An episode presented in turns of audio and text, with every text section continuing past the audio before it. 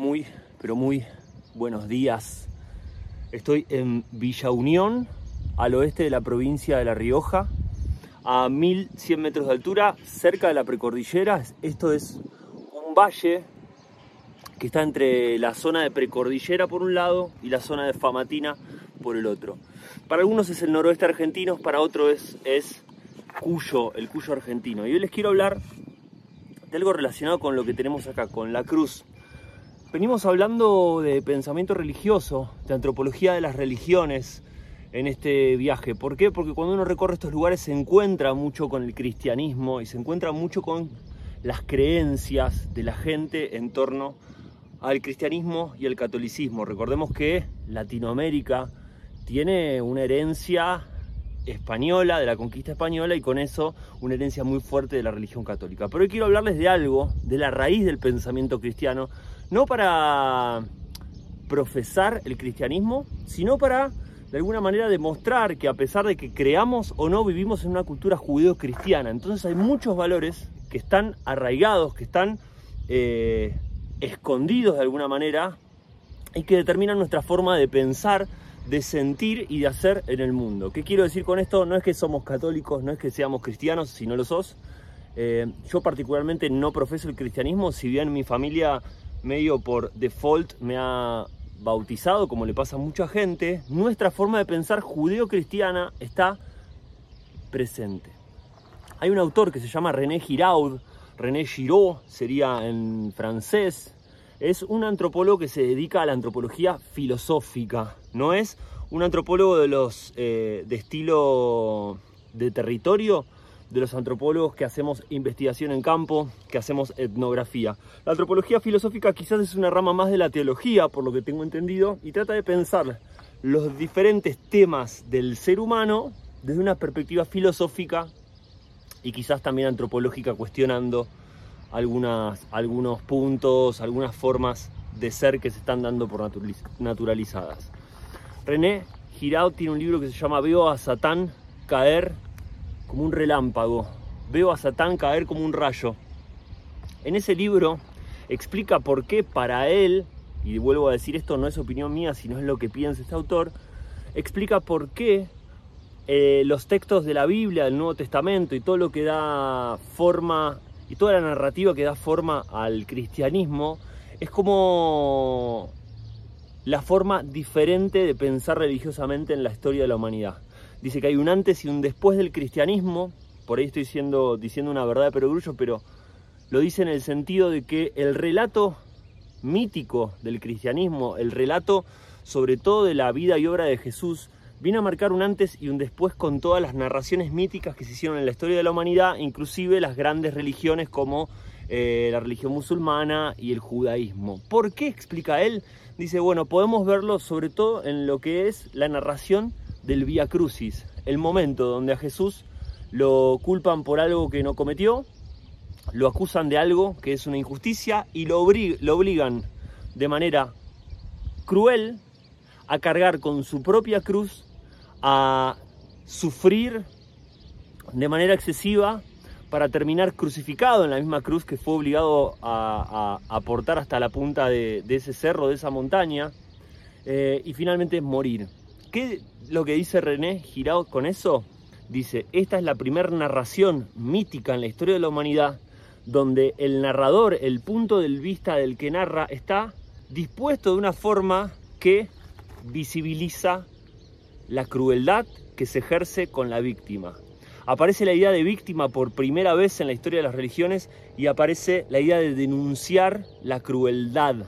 Dice que hasta ese momento había episodios violentos que se narran en diferentes mitos y en diferentes tradiciones de diferentes pueblos, pero nunca se narraban de modo tal que vos al leer o al momento en el que te cuentan la historia, vos sientas realmente que es injusto lo que está pasando. Jesús lo que le está pasando es injusto y el Vía Crucis y esa narración nos hace sentir que eh, estamos viendo un acto de injusticia y un acto de excesiva crueldad. No sé si recuerdan, yo no soy un gran memorizador de cosas y no, no, no, soy un estudioso de la Biblia ni nada de eso. Pero el Vía Crucis tiene que ver con esto de Jesús siendo lapidado por los soldados romanos, Jesús habiendo sido dejado solo frente a lo que le está pasando, carga su propia cruz, le clavan una lanza, es una escena como de por más sangrienta, eh, dolorosa y que despierta esta idea. René Giraud dice que, en contraposición, por ejemplo, con la idea del chivo expiatorio, que es una, una idea que viene del judaísmo, ustedes conocerán mucho la frase del chivo expiatorio. A tal persona la, la acusaron de chivo expiatorio. Bueno, tiene que ver con una, con una tradición del mundo antiguo donde una sociedad, cuando acumulaba demasiadas tensiones, demasiadas contradicciones en sí, en vez de salir a buscar a los responsables de lo que estaba pasando, deciden eh, investir de culpa, de todas las culpas, de la causa de todos los males, en este caso a un chivo, a un animal. A ese chivo se lo expulsa del, lugar donde eh, vive la comunidad y se lo, se lo expulsa al desierto para que se pierda en el desierto y se muera de hambre o sea em, comido por depredadores. La idea que aparece en muchas narraciones de las sociedades que acumulan tensiones, contradicciones y deciden hacer sacrificios para poder aliviar esas tensiones. ¿Qué dice René Giraud? Eh, los sacrificios logran distender esos momentos picos de crisis que puede tener una sociedad, pero no atacan las causas de los problemas y no detectan los responsables de quienes causaron esos problemas.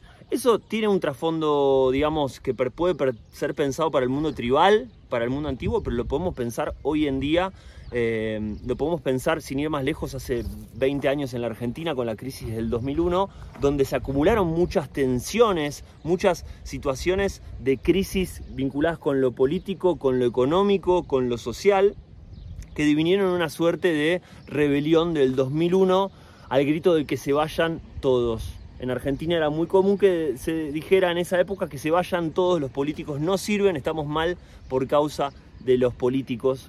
Y esa suerte de tensión que revienta en un acto de violencia colectiva, de alguna manera puede ser homologado o eh, pensado al igual que estos momentos de tensión eh, que requieren sacrificios en el mundo antiguo. La idea del chivo expiatorio, les decía, tiene que ver con eso, con culpar a alguien y atribuirle la causa de todos los males.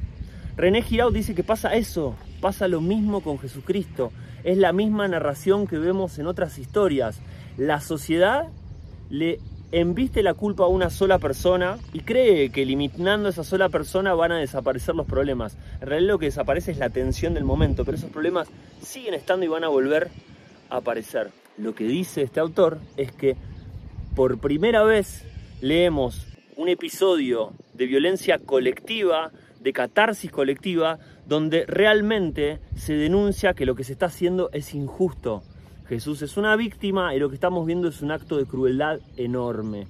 ¿Qué dice, qué, dice que propone el cristianismo? Bueno, el cristianismo propone para este autor una mirada totalmente diferente, que es la de una sociedad que se tiene que hacer cargo de sí misma, cargo de sus propios problemas, de sus propias responsabilidades y dejar de culpar a los demás. Dejar de querer sacar afuera en vez de hacerse cargo de quiénes somos y empezar a trabajar en nuestros propios problemas. En cierto sentido, el libre albedrío tiene que ver con eso, con hacernos responsables de nosotros mismos. Esta mirada, en cierto sentido, me encanta. Como yo les dije en otros videos, a mí me pasa algo con, con las religiones y sobre todo con la religión cristiana. Eh, por un lado, todo lo que tiene que ver con su accionar político, con su idea de familia y con su idea de cómo debe comportarse los seres humanos eh, a nivel de sociedad me parece como anacrónico, me parece pasado de tiempo, me genera muchas contradicciones. No puedo estar de acuerdo, yo no soy una persona anti-iglesia, no creo que es que la única iglesia que arde, que ilumina es la que arde, pero no, no, no, no conecto con eso.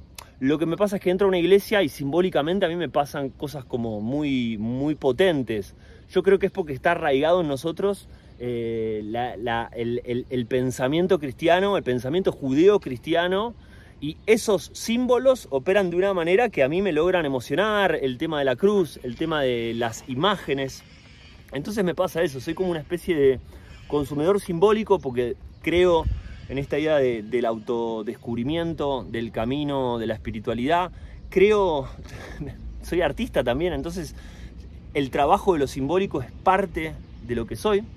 Pero la cuestión más del accionar político del mundo, de cómo nos proponen que tienen que ser las organizaciones de la, de la sociedad tras de la familia, no, no estoy tan de acuerdo. Pero sí me gusta mucho esta idea de que tenemos que hacernos cargo y no podemos culpar a los demás de los problemas que nosotros tenemos o que somos parte de los que lo ocasionamos. A mí lo que me gusta hacer siempre eh, en mi trabajo antropológico y creo que en mi trabajo artístico también es poder mostrar continuidades más que rupturas. Yo creo que la historia de la humanidad tiene que ver más con las continuidades, con la evolución, con el desenvolvimiento de ciertas cosas que con las rupturas. Yo siempre digo que las revoluciones tienen más prensa, las rebeliones tienen más buena prensa y arengan más a la gente que las continuidades. Las continuidades parecen más aburridas, pero me parece divertido encontrarlas.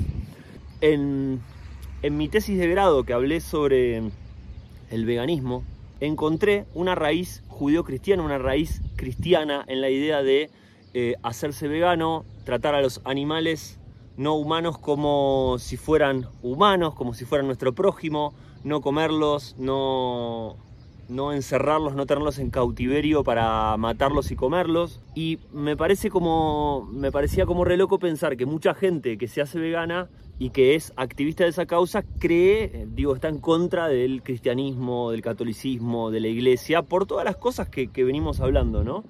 Pero me parece que la idea de pensar al otro como una víctima, en este caso a lo que nosotros damos como por sentado que es nuestra comida, pensar que son seres autónomos, que son víctimas eh, y que nosotros denunciamos, aquel que se hace vegano busca denunciar la crueldad de lo que está pasando, me parece un pensamiento muy cristiano, muy cristiano como esta cruz.